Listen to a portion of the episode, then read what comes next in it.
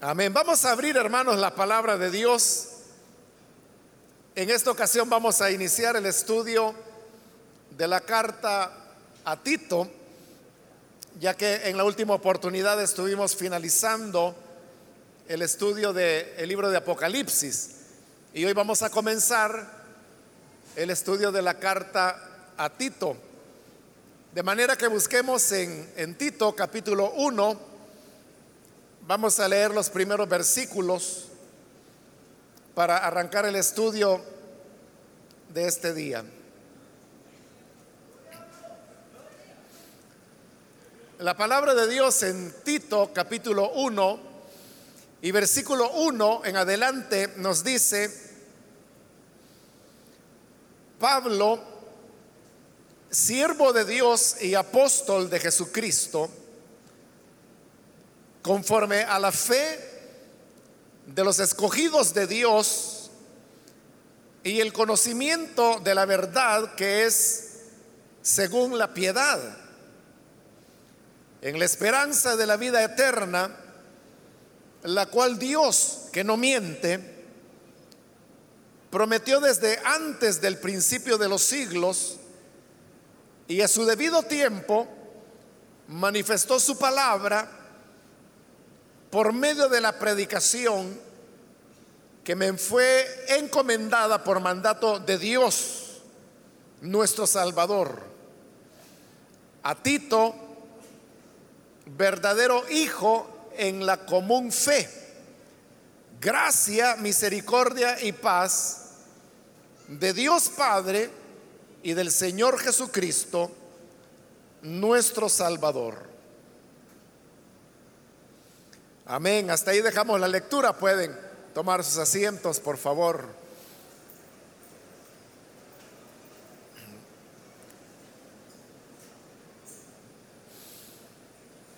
Hermanos, este día, como dije, vamos a iniciar el estudio de la carta a Tito.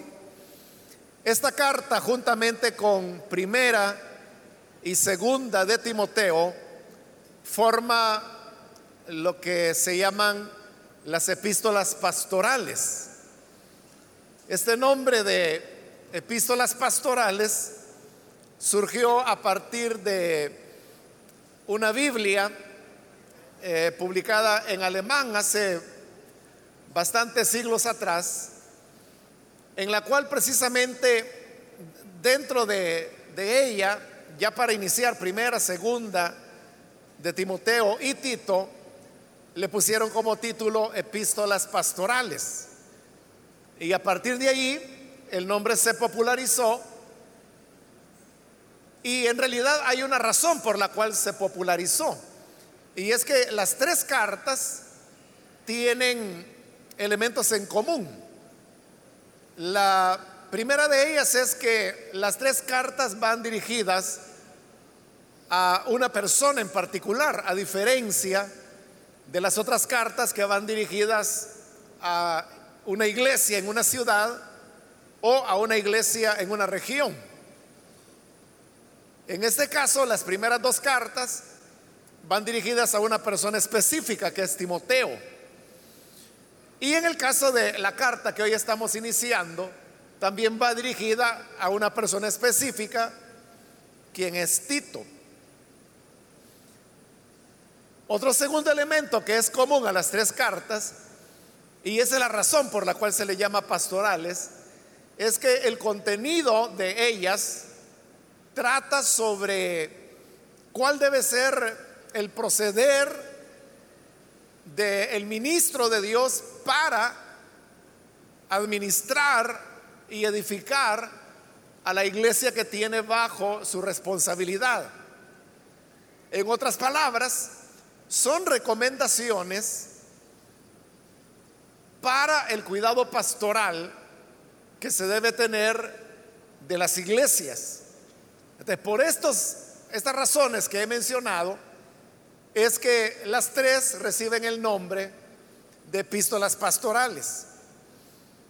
Ahora, algunos elementos curiosos son que en, en manuscritos que tienen más de mil años, con bastante frecuencia la carta de Tito se encuentra antes de primera y segunda de Timoteo. Y habría de ser en épocas más posteriores, por alguna razón que no se sabe, la trasladaron a, la posición que tiene actualmente, es decir, después de primera y segunda de Timoteo. Pero originalmente no había sido así, sino que Tito estaba antes de primera y segunda de Timoteo. Otro elemento, hermanos, que puedo añadir, que no es único de la carta de Tito, sino que en realidad es algo que ocurre con todos los libros de la Biblia. Y es que cuando fueron escritos, ninguno de estos libros o cartas tenían nombre. Es decir, la carta simplemente comenzaba, pero no tenía un título como ahora la conocemos. En este caso, la carta a Tito. Ese título comienza a aparecer alrededor del año 200 de nuestra era.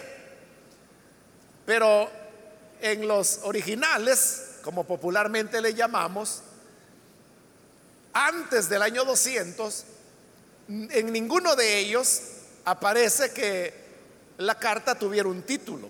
Es decir, es algo que se le asignó aproximadamente unos 100 años después de haber sido escrita. Pero repito, eso es algo que ocurrió no solamente con Tito, sino que en general con todos los libros de la Biblia, tanto los del Antiguo como los del Nuevo Testamento. Ahora, las tres cartas pastorales pertenecen a lo que se llama los escritos de la segunda generación. Y nos vamos a enfocar eh, específicamente en el caso de esta carta a Tito. Esto significa que si la carta a Tito pertenece a la segunda generación de cristianos, y hay algunos biblistas que consideran incluso que pertenece a la tercera generación, esto significa que esta carta no fue dictada directamente por el apóstol Pablo. A pesar que en el versículo 1 que hemos leído aparece como el remitente Pablo, porque dice Pablo, siervo de Dios y apóstol de Jesucristo. Pero debemos recordar que en, eh, en esta época, cuando los libros y cartas de la Biblia estaban siendo escritas, el concepto de, autoría que ellos tenían era mucho más amplio que el que tenemos nosotros en la actualidad. Porque para nosotros en la actualidad entendemos y así lo, lo, vemos. Que si aquí dice Pablo, siervo de Jesucristo, entonces decimos, bueno, pues Pablo fue el autor de la carta, porque ahí dice que fue Pablo. Y si dice que fue Pablo, es la palabra de Dios que está diciendo que es Pablo. Y por lo tanto Dios no se equivoca, eh, Dios no puede mentir, entonces si dice que es Pablo, fue Pablo. Bueno, así es como las personas argumentan en relación a estos temas, pero no se dan cuenta que lo están haciendo con criterios que hoy nosotros sustentamos dos mil años después y en otra cultura y en otro lugar del planeta que no era donde estas cartas se escribieron. Para ellos el tema de la autoría, repito, era algo mucho más amplio que lo que el autor mismo hubiera podido escribir o dictar por sí mismo. Es decir, todas aquellas enseñanzas que pertenecían, por ejemplo, en este caso a Pablo, se le atribuían a él como autor. A nosotros nos pudiera parecer, hermanos, en la actualidad, que sería deshonesto escribir una carta y luego que alguien dijera, esta carta la escribió Pablo, sabiendo que eso no es verdad.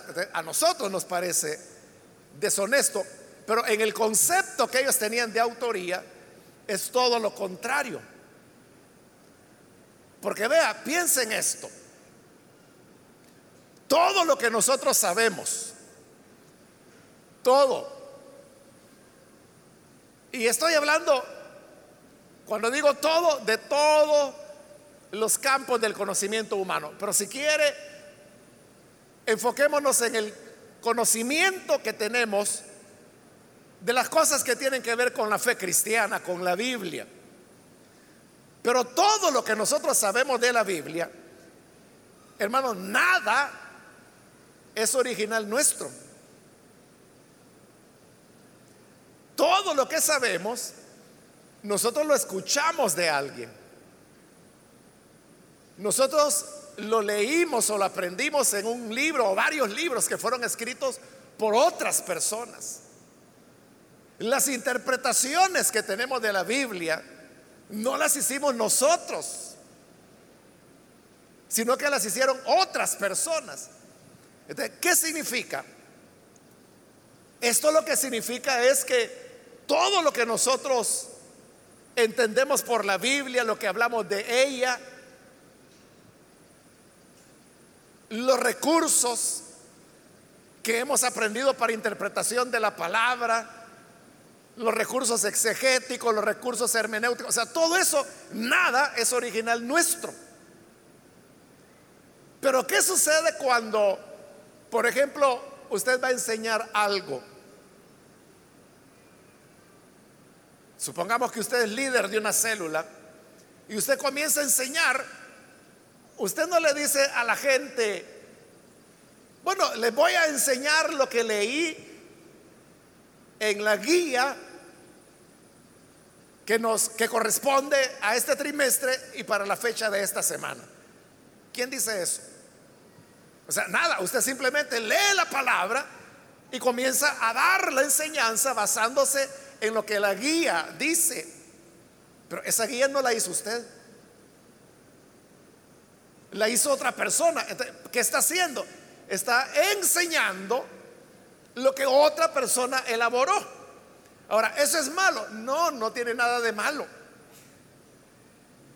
Al contrario, nos facilita la vida porque de otra manera nos haríamos, hermano, una de complicaciones que sería terrible, sería incontrolable. Pero a lo que voy es que nosotros podemos tomar ciertas ideas de otras personas, pero no le damos el crédito a esas otras personas. Por eso le digo, ahí, ahí está, mire, los conceptos de autoría, que para nosotros hoy en día, si alguien escribe una carta y le pone el nombre de una persona que no le escribió, para nosotros eso es deshonesto. Pero para ellos lo deshonesto era que yo use ideas que no son mías y a las cuales no les estoy dando el crédito.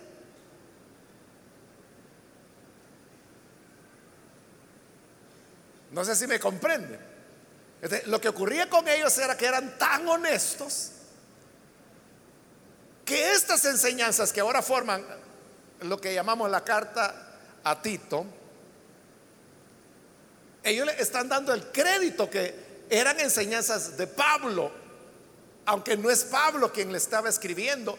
Lo más probable es que quien o quienes redactaron la carta eran los discípulos de Pablo. Ahora, ese es el tema, hermanos, de lo que se llama la pseudonimia que es un recurso que aparece en la Biblia muchas veces. La pseudominia es cuando se toma el nombre de una persona, en este caso Pablo, el cual era muy importante dentro de la iglesia cristiana. Y a la carta se le atribuía a él la autoría, pero no era con el propósito de engañar, sino que era como digo, en un acto de honestidad de reconocer que lo que allí decía es lo que Pablo hubiera dicho si hubiera estado con vida en las condiciones que la iglesia estaba enfrentando en ese momento. las cuales habían cambiado mucho desde que Pablo había estado con vida. Y no era un engaño. Ahora, ¿por qué sabemos o por qué los biblistas saben que esta carta no fue redactada por Pablo? Bueno, hay muchas razones, realmente muy, muy abundantes. Y quiero decirle que Tito es la carta que más características recoge que demuestran que no fue Pablo su autor directo. Y se ve desde todos los puntos de vista, por ejemplo, el tema de el vocabulario que utiliza. No es el vocabulario de Pablo. Segundo, la estilografía se llama, lo que estudia son los estilos de cómo los escritores de la Biblia redactaban, porque cada uno tenemos nuestra propia manera de escribir y de redactar y aún de hablar. Entonces, el estilo de Tito no es el de Pablo. Pero además de eso, hay elementos que los podemos ver desde el saludo, porque lo que acabamos de leer en estos primeros cuatro versículos es el saludo de Pablo. Y si usted ha leído las otras cartas de Pablo, de entrada se habrá dado cuenta de algo. Y es que este saludo es mucho más extenso y mucho más complejo de lo que Pablo solía utilizar como saludo. Los saludos de Pablo eran muy, breves.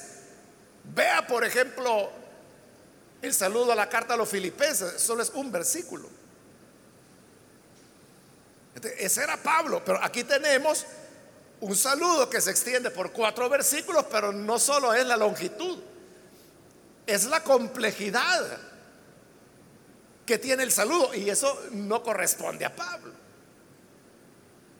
Si nos quedamos en solo estos versículos que hemos leído, encontramos que, por ejemplo, dice Pablo, siervo de Dios.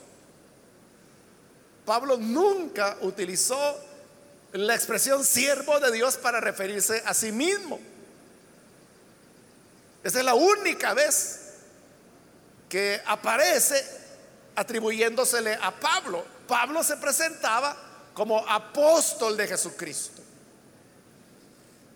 Lo cual aquí está en segundo plano, porque primero dice, siervo de Dios y apóstol de Jesucristo, cuando Pablo lo que hacía era poner en primer lugar el tema de que él era apóstol de Jesucristo.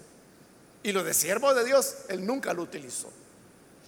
Bueno, esos son algunos elementos, pero también quiero decirle que hoy en día, hermanos, con esto de el avance de, de la informática, también se han desarrollado eh, programas muy especializados que lo que hacen es revisar el número y la ubicación de las partículas griegas que en el original se utilizan para escribir cualquiera de las cartas o libros del Nuevo Testamento. Y estos programas también miden la longitud de las palabras y de las frases. Entonces, cuando se introduce Tito a este programa y se hace este tipo de, estudios, que antes se hacía manualmente, y por supuesto tomaba muchísimo tiempo, hoy una computadora lo puede hacer en cuestión de un par de minutos. Trabajo que antes podía tomar años, como se hacía antiguamente. Pero el resultado que estos programas informáticos dan es que Tito es una carta que tiene una coherencia interna completa. Esto significa que Tito tuvo una cabeza o varias cabezas que trabajaron en conjunto para poder redactar lo que hoy es esta carta. Entonces, tiene una coherencia interna, pero también demuestra que esas características y esa coherencia no corresponde a Pablo. No corresponde a él de ninguna manera. Ahora, hay otros elementos que también abonan a esto. Uno tiene que ver con lo que se llama la, el estudio de los documentos. Y es que en la antigüedad, como otras veces he explicado, usted sabe que las escrituras se copiaban en pergaminos, los cuales pues eran tiras de cuero muy largas que se cosían la una a la otra. hacía piezas muy largas de cuero y sobre ello iban escribiendo los copistas al revés y al derecho. Y cuando ya estaba escrito, entonces lo enrollaban y teniéndolo enrollado para poder leer estos libros y no tener que desenrollarlo todo de nuevo, entonces lo que hacían es que hacían como dos rollos, mientras iban desenrollando, digamos, del lado derecho del lector, iban enrollando en el izquierdo. Entonces era como ir pasando una cinta o una película enfrente a los ojos, desenrollando de un lado, enrollando del otro. Luego lo invertían y volvían a repetir el proceso. Pero eso usted puede ver que era un poco incómodo tener un libro que era un rollo, pero así se utilizó por milenios. Pero alrededor del año 100, los romanos, porque fueron los romanos los que tuvieron un invento, y a ellos se les ocurrió que en lugar de estar escribiendo en largas tiras que luego había que enrollar por su longitud, de que por qué mejor no cortar trozos más pequeños que podía ser de papiro, podía ser de pergamino, y escribir sobre ellos y que estos estuvieran uno sobre otro. Eso ya se parecía más a lo que hoy nosotros conocemos como libro, ¿no? Porque un libro es eso, ¿no? Es una hoja que yo paso una y está la otra. Paso la otra y hay otra. Eso es lo que los romanos inventaron. Entonces comenzaron a colocar una hoja sobre la otra. Lo único pues que eran muy gruesas, porque los materiales para escribir eran muy gruesos. A esta nueva forma, llamémosle de empastado, recibió el nombre de códice. Pero recuerda lo que le acabo de decir que ese invento romano ocurrió en el año 100 de la era cristiana.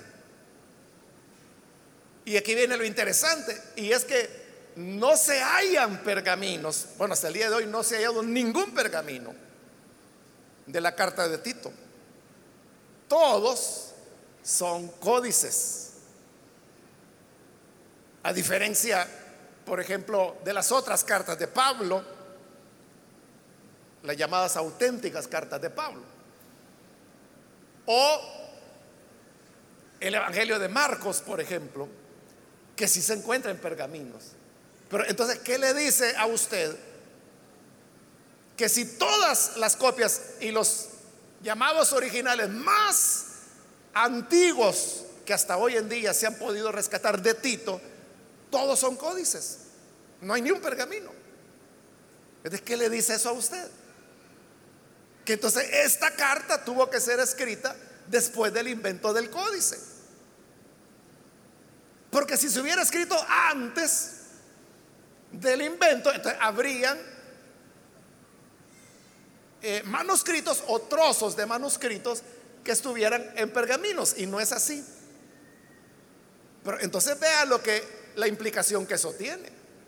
Porque si estamos hablando que el códice es un invento del año 100 y Pablo, según los cálculos, en base a los relatos de la escritura, se cree que murió por el año 59 o 60 de nuestra era. ¿Qué le dice eso? Lo que le está diciendo es que por lo menos, por lo menos, Tito fue escrita por lo menos 40 años después de la muerte de Pablo. Y yo le digo esto ¿Usted cree que en 40 años los cristianos no se habían enterado que Pablo había muerto? Por supuesto que lo sabían. Y ahí es donde viene lo que yo le decía, el concepto de autoría, que no era que quisieran engañarlos, sino que lo que ocurrió es que se escribió la carta de Tito y se le puso, así como hoy estamos leyendo Pablo, siervo de Dios, etcétera, porque era la manera cómo ellos recogían la enseñanza de Pablo y la adecuaban a las condiciones que la iglesia estaba viviendo en ese momento. Pero como había ese ejercicio de honestidad que le he hablado, entonces ellos reconocían que eran enseñanzas de Pablo y por eso le ponían la autoría de él. Pero todo el mundo sabía que él estaba muerto. Por lo tanto, no era engañar a la gente, sino que era respetar el legado que Pablo había dejado y que había sido transmitido a su círculo de influencia, a sus discípulos, entre los cuales estaba Tito, estaba Timoteo, estaba Epafrodito y otros tantos que se mencionan en la escritura. Entonces ellos continuaron la herencia de Pablo y continuaron enseñando. Pero hay todavía más elementos, como por ejemplo, usted sabe que esto fue escrito en griego. Y usted sabe que el idioma es cambiante. El idioma va cambiando en la medida que el tiempo pasa. el griego en el cual está redactado Tito es un griego que pertenece más a la época de, de Clemente, de Papías, y de otros llamados padres de la iglesia, que por esa época también escribieron libros y cartas de contenido cristiano. Entonces, el griego que se utiliza en Tito corresponde más a esa época que es ya muy posterior. Estamos hablando de la tercera generación de cristianos que a la época de Pablo. Bueno, estos son, hermanos, algunos de los elementos por los cuales se sabe que Pablo no fue el autor. Entonces, si no fue el autor, ¿en qué fecha pudo haberse escrito la carta a Tito? En eso no hay un acuerdo total, porque todo depende que si la carta se ubica en la segunda o tercera generación. Para la segunda generación hay un año que marca la separación entre primera y segunda generación, que es el año 70. Y es porque en el año 70 se produce la destrucción de Jerusalén, la destrucción del templo y la dispersión de la iglesia, o las iglesias más bien que estaban en Judea, que eran las iglesias judaizantes, y las iglesias samaritanas que estaban al norte, y todos ellos tienen que emigrar huyendo de la guerra que se estaba librando en Israel, y se van a sentar a lo que actualmente es Turquía, y que en la época del Nuevo Testamento es lo que se llamaba la provincia de Asia, que era donde Pablo había dejado precisamente su fundamento doctrinal, su fundamento teológico. Entonces, cuando viene la dispersión de las iglesias de los cristianos hacia lo que era Asia, ahí hay un choque de, enseñanzas, porque ese choque que usted encuentra, por ejemplo, en la carta a los Gálatas, donde Pablo tan enfáticamente dice, si alguno trae otro evangelio, y se estaba refiriendo al evangelio judaizante, que era el que mantenía o enseñaba la iglesia de Jerusalén. Y les trae un evangelio diferente al que yo les he enseñado, el tal sea anatema. Era un rechazo total. hacia las enseñanzas de Jerusalén. Y de parte de Jerusalén, usted ya sabe que ellos también hicieron esfuerzos, aunque parecen no haber sido oficiales, por judaizar a los gentiles que a través del ministerio de Pablo habían creído al Evangelio. Entonces, por cuestiones de la guerra y la destrucción de Jerusalén, hoy se juntan en la misma ciudad. Entonces, al juntarse, eran posiciones teológicas encontradas, pero ahora tienen que convivir. Entonces, ¿cómo lograron la convivencia? Cada quien cediendo un poco. Quien cedió más, bueno, lo cedió todo, diría yo, fue la iglesia, los que venían de Jerusalén, los judaizantes. Por eso es que ya no hay evangelio judaizante hoy en día. Y lo que triunfó fue el evangelio de Pablo.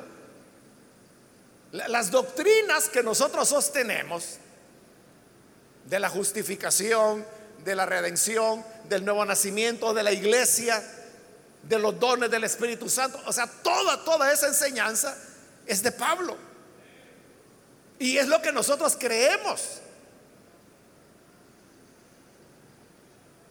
Y lo creemos porque es la posición teológica que finalmente terminó triunfando y terminó adoptando la iglesia que en ese tiempo se le dio el nombre de la gran iglesia. Porque se había unificado, pero también quiero decirle que del lado de los herederos de la doctrina de Pablo también se tuvo que ceder en ciertos elementos para hacer posible la convivencia. Por ejemplo, Pablo, en cuanto al tema de la ley de Moisés, él era tajante. Entonces él decía que el que quiera justificarse por medio de la ley, de la gracia ha caído. En segunda de Corintios, Pablo le llama a la ley el ministerio de condenación. En Gálatas a la ley él le llama que los que practican la ley son los hijos de esclavitud. Pero en estas cartas pastorales vamos a encontrar que lo que se dice es la ley es buena. Mire qué diferencia. Y supuestamente es Pablo quien lo está diciendo porque a él se le están atribuyendo estas cartas. Pero ya le dije, no es que él las escriba, sino que es ese recurso que se llamaba de la pseudonimia. Entonces, Pablo dice, la ley es buena si se usa legítimamente. Entonces, es un elemento que se ha cedido, pero no se ha cedido totalmente. Porque después de haber dicho que la ley es buena si se usa legítimamente, aclara y dice, sabiendo que la ley ha sido dada para los homicidas, para los mentirosos, para los idólatras, para los parricidas, etcétera. Pero por lo menos hay ya un giro. Esos giros fueron los que hicieron posible la convivencia entre los deportados y la gente que siempre había estado en la provincia de Asia. Pero tuvo un provecho aún mayor. Y es que se logró la unificación teológica de la iglesia para dar paso, como le dije, a la gran iglesia y formar el cuerpo de doctrina que sostenemos hasta el día de hoy. Entonces, si la carta pertenece a la segunda generación, entonces la carta fue escrita, algunos piensan, entre el año 90 al año 100 de la era cristiana. Pero hay algunos biblistas que incluso creen que pudo haber sido escrita en la tercera generación y eso nos llevaría del año 100 al 130, lo cual coincidiría con el tema de que no hay pergaminos de Tito, sino solamente códices.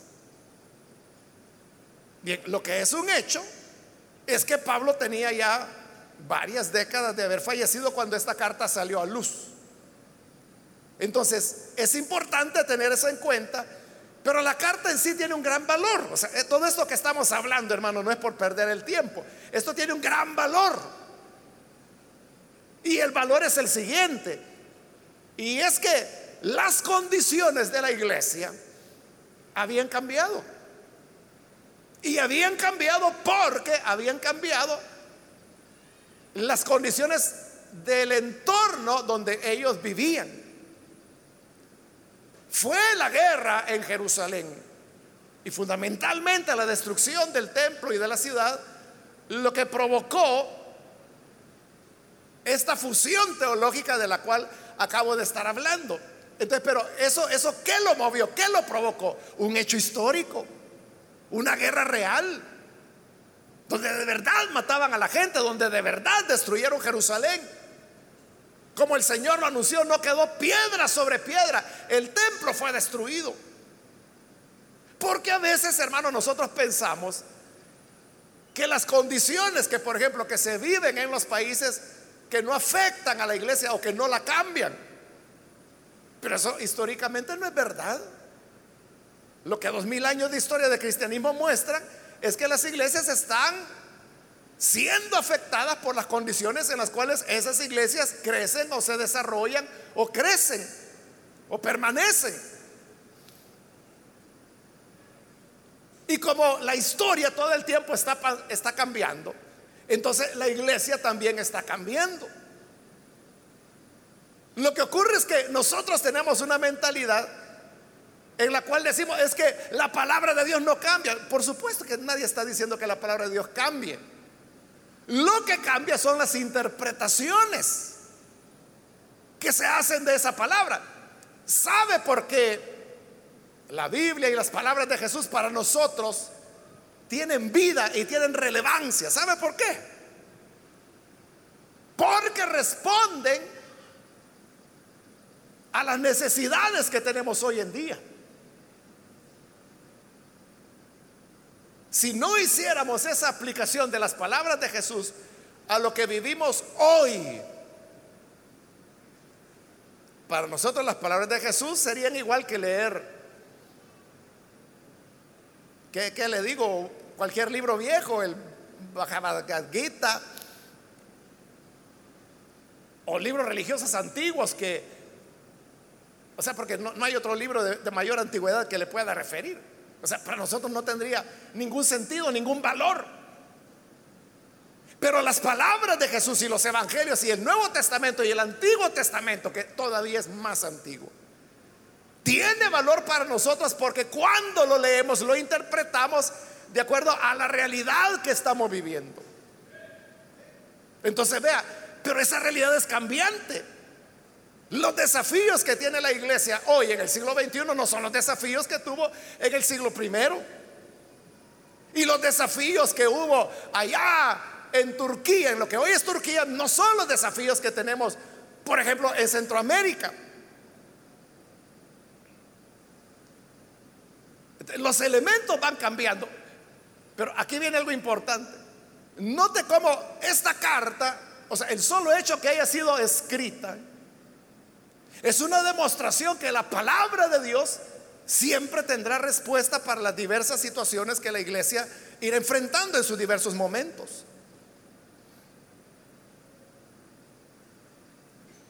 Porque si no, no hubiera sido escrito Tito. ¿Por qué se escribió Tito? Porque las condiciones de la iglesia habían cambiado. Y porque habían cambiado, entonces la pregunta que los discípulos de Pablo se hacían, los que eran herederos de su legado teológico, ellos pensaban, bueno, ante esta situación que no existía en la época de Pablo, porque como le digo, depende cómo se daten los años de la, de la redacción de la carta, estaríamos hablando de hasta 90 años después de su muerte. Entonces la cuestión es que ellos se preguntaban, ¿y si Pablo estuviera vivo, qué dijera? ¿Qué haría él o qué dijera frente a estas situaciones? Entonces, siguiendo, ellos eran los herederos de la teología de Pablo, eran quienes mejor lo conocían. Entonces, ellos razonaban, pensaban y decían, bueno, la lógica nos dice que esto es lo que Pablo diría. Y eso fue lo que escribieron. Para dar respuesta a las inquietudes que la iglesia tenía en el momento y que la ponen en boca de Pablo. Como cuando dice en el versículo 5, te dejé en Creta para que corrigieses lo deficiente. Ese era el punto. Y de paso le digo que de acuerdo al relato de Hechos, Pablo nunca estuvo en Creta. Y tampoco estuvo en Nicópolis, que se va a mencionar más adelante en esta carta. Que sería otro elemento, ¿no? Para establecer que Pablo no, no, no era el autor, pero sí Pablo había enviado, en este caso a Tito, el cual también ya estaba muerto para esta época. A Creta, como dice ahí, para que corrigiese los deficientes. Entonces, lo que había en la iglesia era elementos que estaban deficientes. ¿Cuáles elementos? Esos son los que vamos a hallar en la carta. Pero que los discípulos de Pablo lo reflexionan, toman la lógica de la teología de Pablo y le dan respuesta. Entonces, la iglesia siempre, hermanos, podrá dar respuesta a los diversos retos y situaciones que en la vida se vayan encontrando. Hoy, hermanos, la iglesia afronta condiciones que le traen ventajas y que le traen desventajas, que le traen problemas, pero que le traen también ciertas facilidades. Entonces, la cuestión es cómo reaccionamos ante ello. Cuando se inventó la radio, hubo personas, bueno, más bien la generalidad, eh, la idea que las iglesias evangélicas tuvieron es que la radio era del diablo y que no había que meterse en nada para eso. Y eso se mantuvo así por varias décadas. Entonces los creyentes rechazaban la radio, no la escuchaban. La veían como algo maligno, como algo de Satanás. Hasta que en los Estados Unidos hubo un predicador, no recuerdo en este momento su nombre, pero la cosa es que él tuvo la idea de que si existía la radio, entonces ¿por qué no poner un micrófono en el púlpito? Y que las predicaciones no solo fuera para la gente que estaba en la iglesia, sino que para todos los que oyeran. Esa fue la primera vez que la radio se utilizó con el propósito de hacerla una herramienta para la evangelización masiva. Bueno, de eso hermanos ya pasaron muchas décadas, varias décadas. hasta llegar hoy en día. Pero entonces vea lo que hoy es. La radio, posteriormente se inventó la televisión, la iglesia también la tomó. Hoy, hermanos, estamos en una nueva revolución en donde la tendencia es que las radios van a desaparecer. O sea, aparentemente, pues el mundo va hacia eso. En los países nórdicos, comenzando con Finlandia, Finlandia fue el primer país en donde toda la banda del FM ya no hay ninguna radio. Toda la banda del FM ellos lo utilizan para, para internet. O sea que tienen una, un ancho de banda de internet tremendo. Entonces usted me dice, bueno, entonces la, la gente en Finlandia ya no oye radio. Sí la oye, pero ya no a través del FM, no a través de un receptor. Hoy lo oyen a través del Internet. Oyen las radios en línea. Luego le siguió Noruega, luego le siguió Suecia. Y probablemente esa va a ser una tendencia que se va a ir reproduciendo en, en los países y entonces puede ser que llegue el momento en que la radio desaparezca tal como la conocemos hoy en día. No es que va a desaparecer, sino que va a tener una mutación. para convertirse en radios en línea. Por eso, hermanos, sabiendo que esa es la tendencia, eso es lo que nosotros estamos haciendo ya. Por eso es que la iglesia estamos invirtiendo tanto en el tema de, de la radio, pero estoy hablando del internet en línea.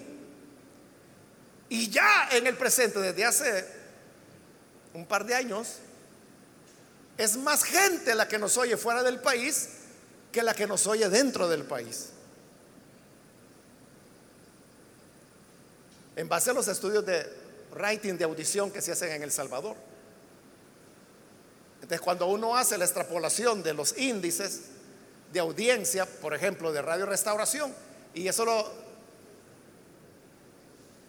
lo, porratea sería a, la cantidad de población que hay en el país, entonces resulta que eso es mucha más la gente que está oyendo en línea que la que está oyendo los receptores. Pero fíjese lo que significa eso. Que la gente ya no está oyendo radio tradicional. Están oyendo en línea. La mayoría. Claro, eh, nosotros, que es un país tercermundista, pues todavía está lejos, ¿no? La fecha en que se diga, vamos a cancelar todas las radios, ¿no? Si la tendencia mundial va en esa dirección, eso va a ocurrir en algún momento. Entonces ya toda la gente siempre va a oír radio.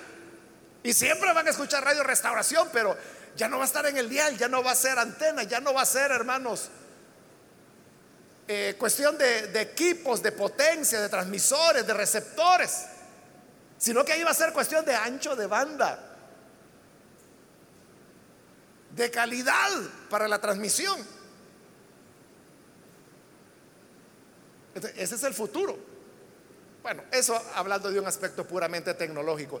Pero la iglesia, le decía, se enfrenta a diferentes eh, retos y situaciones. Pero la carta de Tito es un monumento que nos enseña que el Evangelio siempre va a tener la salida. Entonces, no debemos, hermanos, alarmarnos o asustarnos cuando se dicen cosas como, por ejemplo, que esta carta no es una carta auténtica de Pablo. O sea, eso no le va a quitar ni le va a sumar nada. Porque responde al fenómeno del cual he estado hablando. Bien, pero quiero avanzar un poco en el saludo. Dice el versículo 1, Pablo, siervo de Dios y apóstol de Jesucristo. Como le digo, es totalmente inusual que Pablo se adjudique el título de siervo de Dios, nunca lo usa. Esta es la única vez que aparece. La palabra siervo es la palabra esclavo, y usted sabe que un esclavo es el que no tiene libertad, pertenece a otra persona. Entonces, si él dice que es siervo de Dios,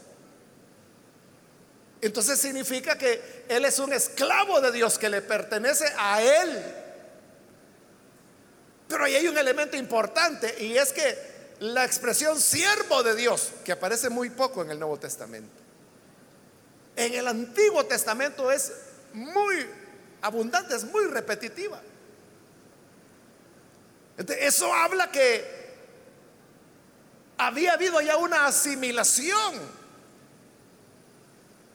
una mayor asimilación, diría yo, de los elementos que pertenecían al judaísmo y habían sido ahora incorporados a la fe cristiana, al punto que se está utilizando un título que corresponde al judaísmo, a la ley o al Antiguo Testamento, siervo de Dios, y se lo está poniendo antes que apóstol de Jesucristo, el cual es un título, el de apóstol, puramente cristiano, que usted nunca lo va a encontrar en el Antiguo Testamento.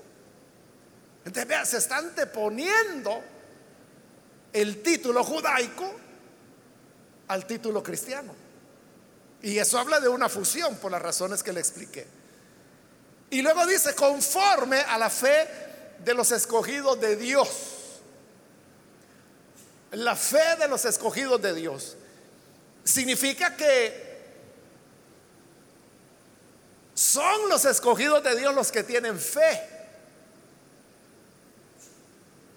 Porque en la soberanía de Dios, Él es quien determina quién se va a salvar. O sea, no es la cosa de que alguien diga, yo creo. Ah, entonces dice Dios, como este creyó, yo le elijo para salvación porque creyó.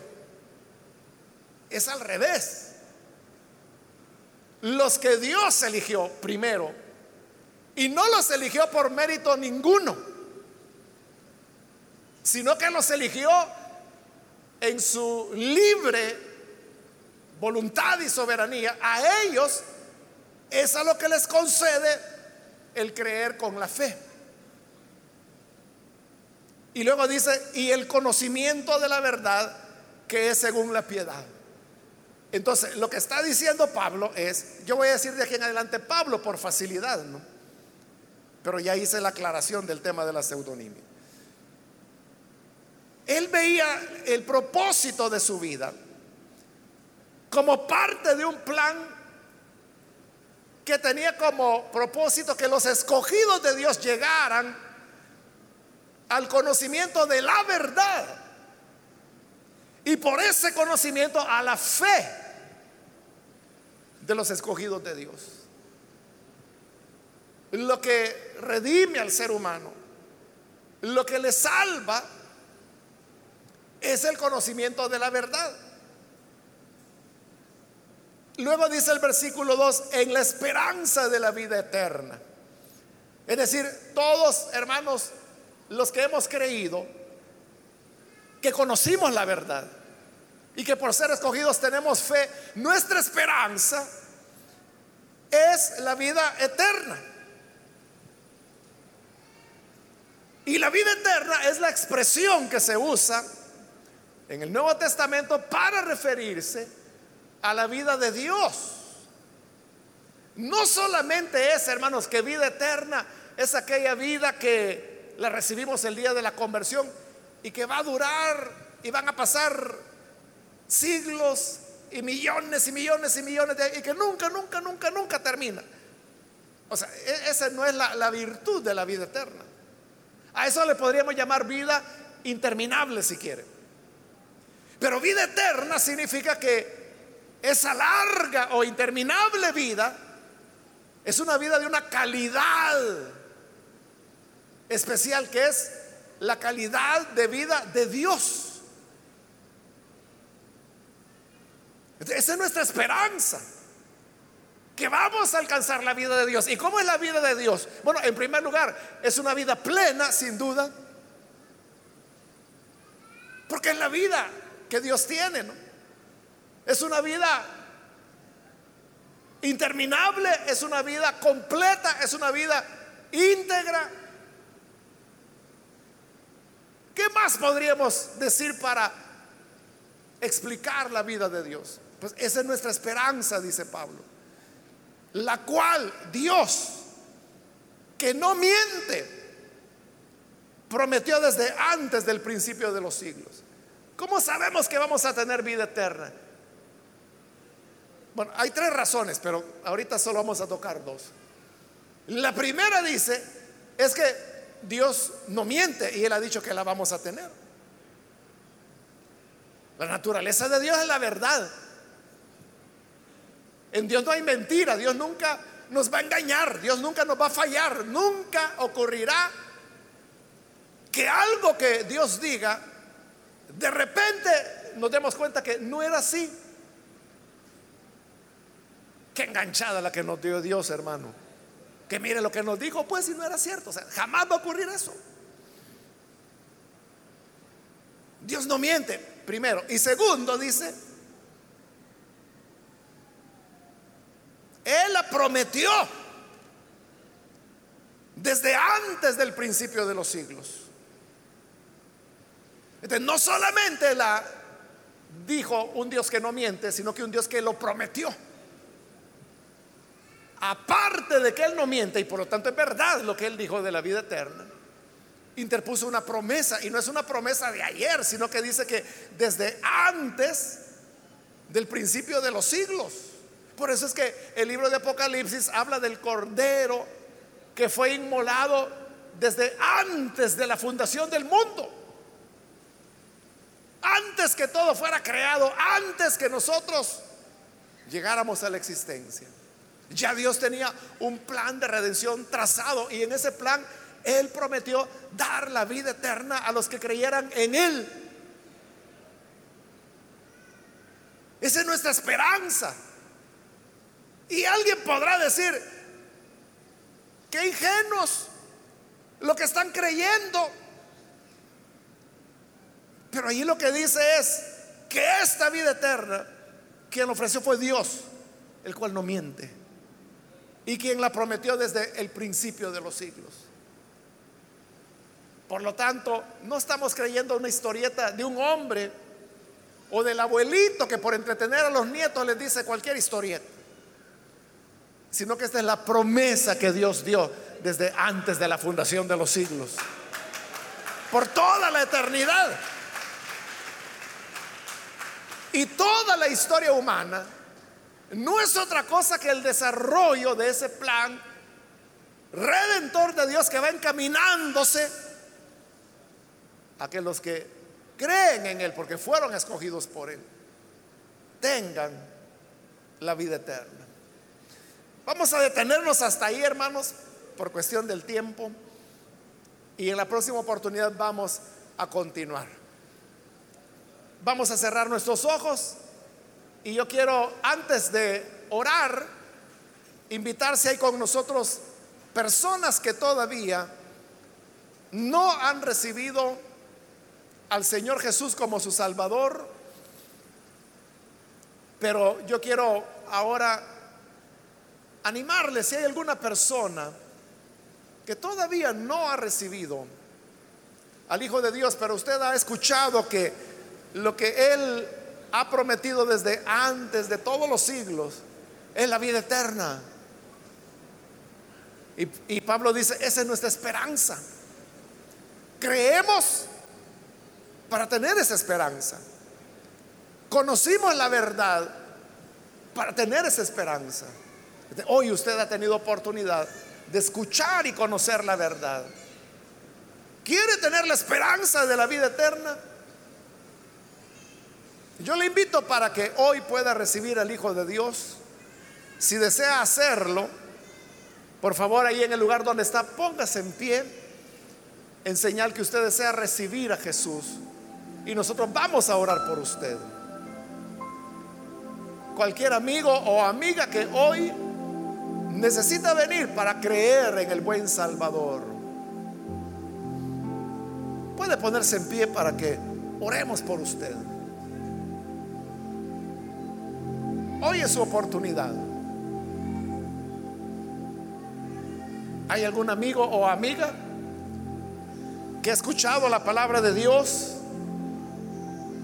y necesita venir para recibir al buen Salvador, póngase en pie. Queremos orar por usted. Hoy es su momento, su oportunidad para venir. Si hay hermanos o hermanas que se han alejado del Señor, también hoy puede reconciliarse. Póngase en pie para que podamos orar por usted. ¿Hay alguna persona?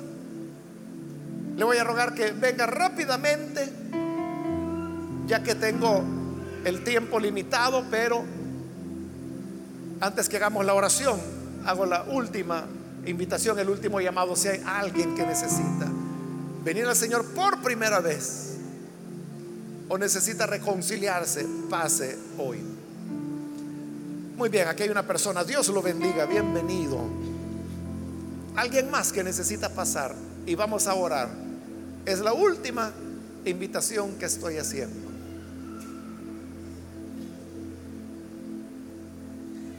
A usted que nos ve por televisión le invito para que se una con las personas que están aquí al frente y ore con nosotros para recibir al Señor. Padre, gracias te damos por las personas que están aquí aquí al frente, como también aquellos que a través de radio, televisión e internet en este momento están uniéndose para recibirte como Salvador. Te rogamos, Padre, que les des vida nueva y que esa verdad liberadora les pueda ser mostrada. Que puedan, Señor, recibir la esperanza de la vida eterna. Porque tú que no mientes, la has prometido. Y por eso nosotros la recibimos confiados. Gracias porque elegiste a estas personas y ahora les otorgas la fe para creer. Bendíceles en grande manera. Es nuestra petición. En el nombre de Jesús nuestro Señor. Amén. amén.